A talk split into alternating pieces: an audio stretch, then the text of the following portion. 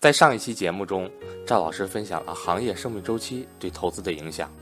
那么，对于普通投资者而言，我们到底应该选择哪些行业呢？这些行业有没有什么共性？也许你可以参考过往那些投资大牛的选择。我是格局班主任韩登海，格局商学院所有收费课程均支持随报随学，欢迎想学习的伙伴找我报名咨询。我的手机和微信为。幺三八幺零三二六四四二，格局商学院本月底在 YY 语音上有一节免费理财分享课，赵正宝老师主讲，欢迎想参加的同学找我报名索取上课密码。那上一期内容呢？相信各位听众都听到了，我讲了一个关于行业生命周期知识点。那今天我想分享的一点呢，非常的有趣，跟上一期有很大的关系。哎，我问大家。像欧洲也也好，美国也好啊，过往这么多年，一百多年以来，有很多的投资大师，对不对？巴菲特呀、彼得林奇呀等等，有很多这样的投资大师。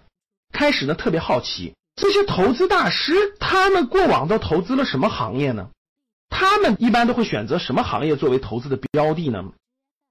当我把他们的书都看完以后啊，我很惊讶的得出了一个投资方面的秘密。今天就把这个秘密分享给大家啊！大家还记着我昨天讲的对吧？一个行业呢分为四个阶段：初创期、成长期、成熟期、衰退期。投资大师们所选择的行业都有一个重大的特征，就是这个行业的生命周期非常长，这个行业的成长期和成熟期非常之长，可以说它的衰退期。很晚很晚都不到来，或者说到现在都没有到来，哎，很有意思吧？那大家看啊，我给大家举几个例子，比如说巴菲特，巴菲特大家都知道是股神对吧？巴菲特重仓的行业，其实大家只要稍微了解一些投资的，基本都了解。巴菲特重仓的什么可口可乐呀、宝洁呀、沃尔玛呀，大家知道这些都是典型的什么消费品行业。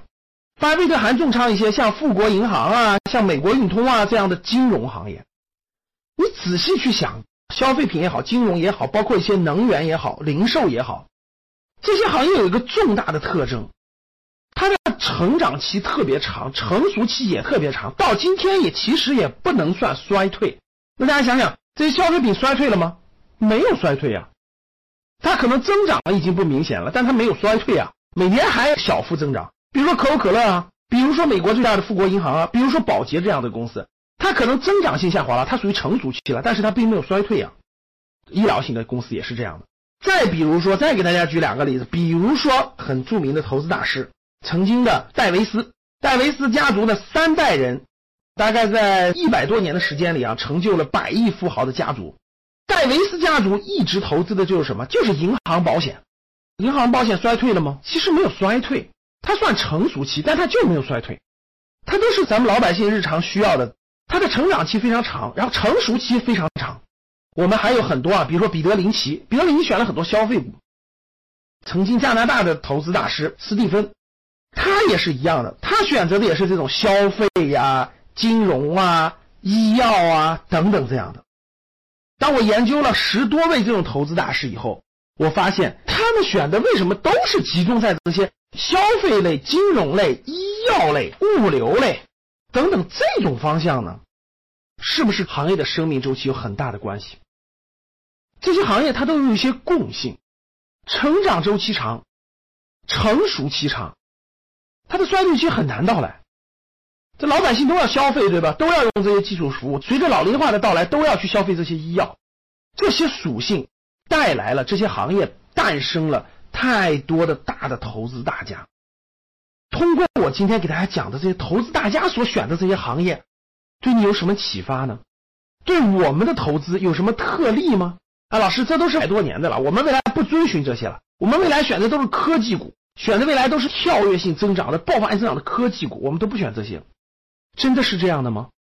这些好的行业的好的企业是否认真研究过呢？是否对他的行业、对他的商业模式有所了解呢？所以奉献给大家今天这个节目，希望大家认真研究这些很有价值的行业。好的，非常感谢大家。